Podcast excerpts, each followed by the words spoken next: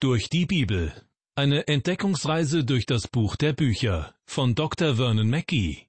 Ins Deutsche übertragen von Stefanie Gädecke und gesprochen von Kai-Uwe Wojczak. Wieder einmal herzlich willkommen zur Sendereihe Durch die Bibel. Nach wie vor geht es um den ersten Johannesbrief und diesmal erreichen wir das Ende des ersten Kapitels. Bereits in der letzten Sendung haben wir erfahren, dass Johannes die Gemeinschaft zwischen Gott und den Menschen für möglich hält. Aber er sagt auch, dass viele in dieser Hinsicht von der falschen Ansicht ausgehen, dass diese Gemeinschaft auch dann stattfinden kann, wenn man sündigt. Doch wer sündigt und behauptet, mit Gott Gemeinschaft zu haben, der ist, laut Johannes, ein Lügner und versucht, den großen und erhabenen Gott auf die unvollkommene Ebene der Menschen zu bringen. Das ist jedoch unmöglich. Es gibt in Wirklichkeit nur einen Weg, diese Gemeinschaft mit Gott zu erlangen, und der besteht darin, die eigenen Sünden zu bekennen. Genau mit diesem Thema wollen wir uns in dieser Sendung noch ein wenig genauer auseinandersetzen. Die Menschen versuchen auf unterschiedlichen Wegen, Gott auf ihre Ebene, auf ihr Niveau zu bringen. Manche behaupten, dass der Mensch die sündenfreie Vollkommenheit erreichen kann und sogar schon auf dieser sehr hohen Ebene lebt. Deshalb teilt Johannes nun in Kapitel 1, Vers 8 mit, was er von diesem Ansatz hält. Er schreibt, Wenn wir sagen, wir haben keine Sünde, so betrügen wir uns selbst und die Wahrheit ist nicht in uns. In der vergangenen Sendung hatte Johannes in Vers 7 beschrieben, dass jeder, der in Sünde lebt und dennoch behauptet, mit Gott Gemeinschaft zu haben, ein Lügner ist. In Vers 8 geht er nun einen Schritt weiter und sagt, dass es Menschen gibt, die im Prinzip noch schlimmer als einfache Lügner sind. Sie sind Betrüger, denn sie betrügen sich selbst. Ja, wenn man an den Punkt gelangt, an dem man davon überzeugt ist, ein vollkommen sündenfreies Leben zu führen, hat man auch nicht einen Funken an Wahrheit in sich. Das bedeutet, dass man nicht nur ein Lügner und Betrüger ist, sondern auch, dass man sich der Unwahrheit verschrieben hat.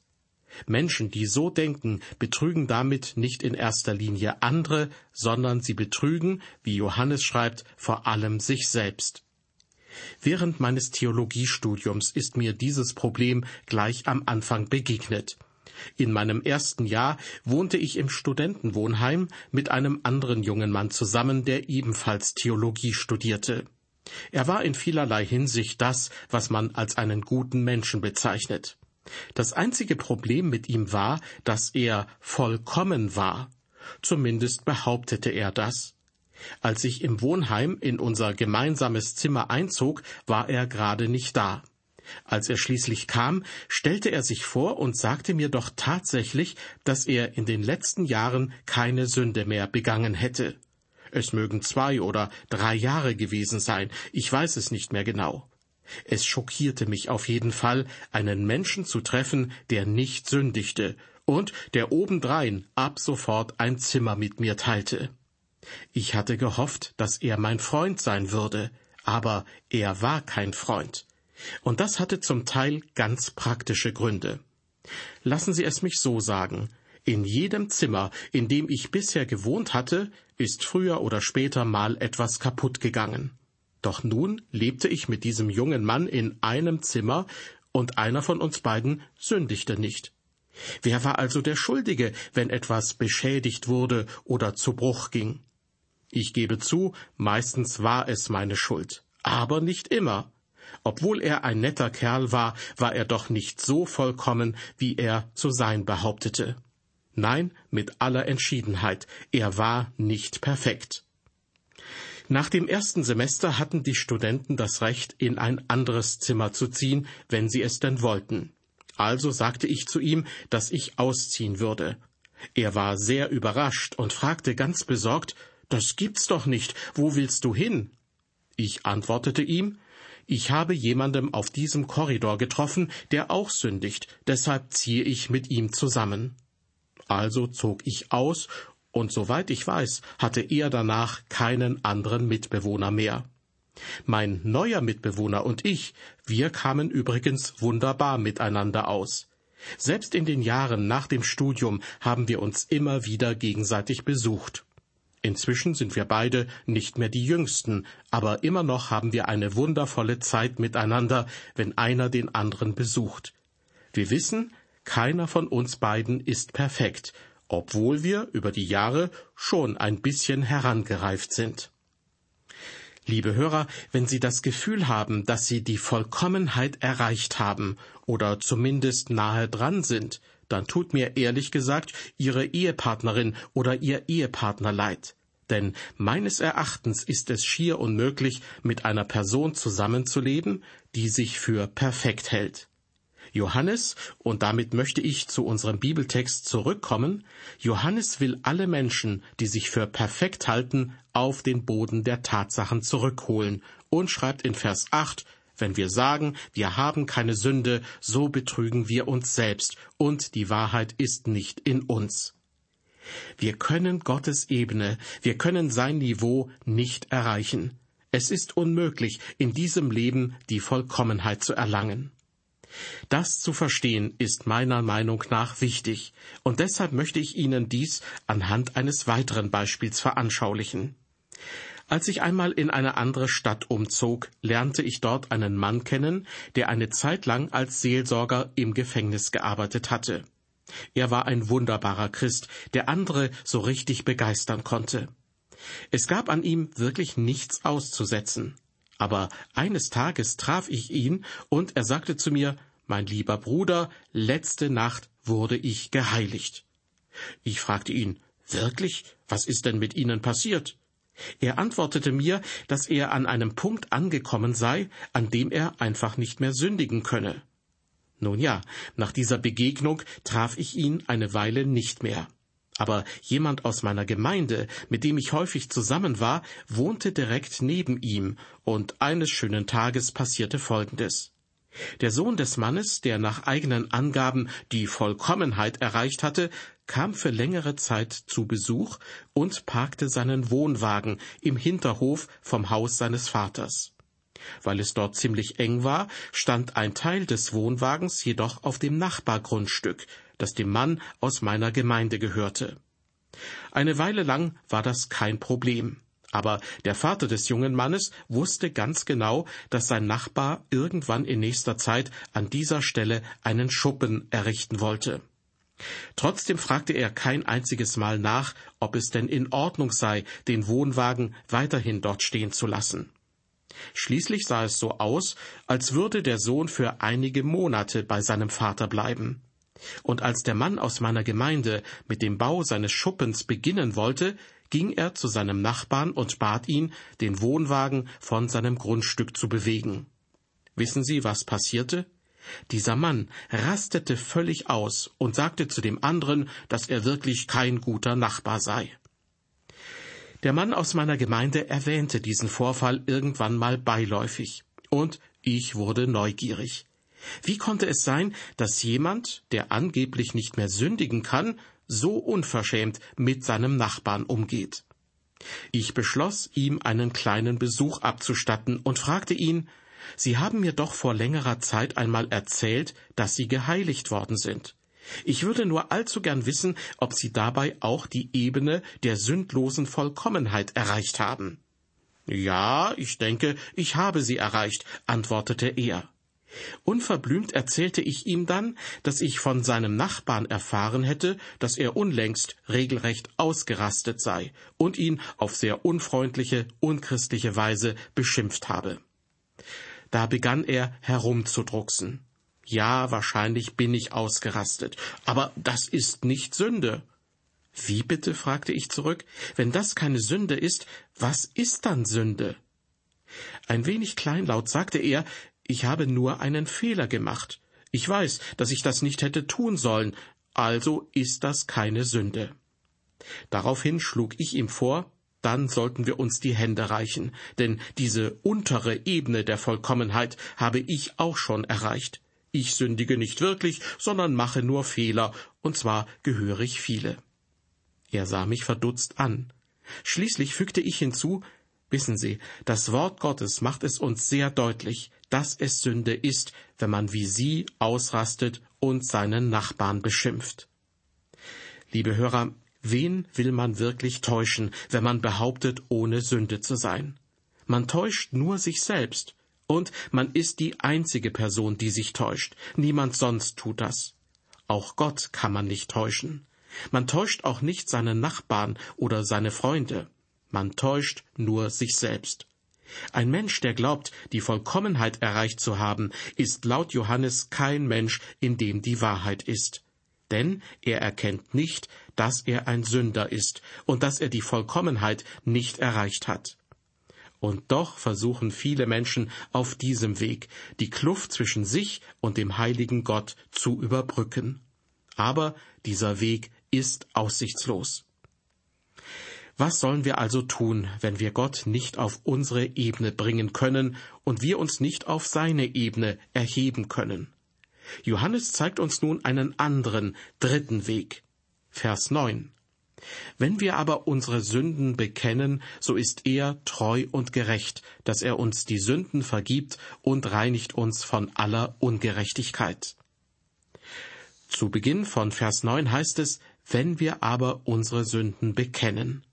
Hier kommt zum wiederholten Male das Wörtchen wenn zum Einsatz.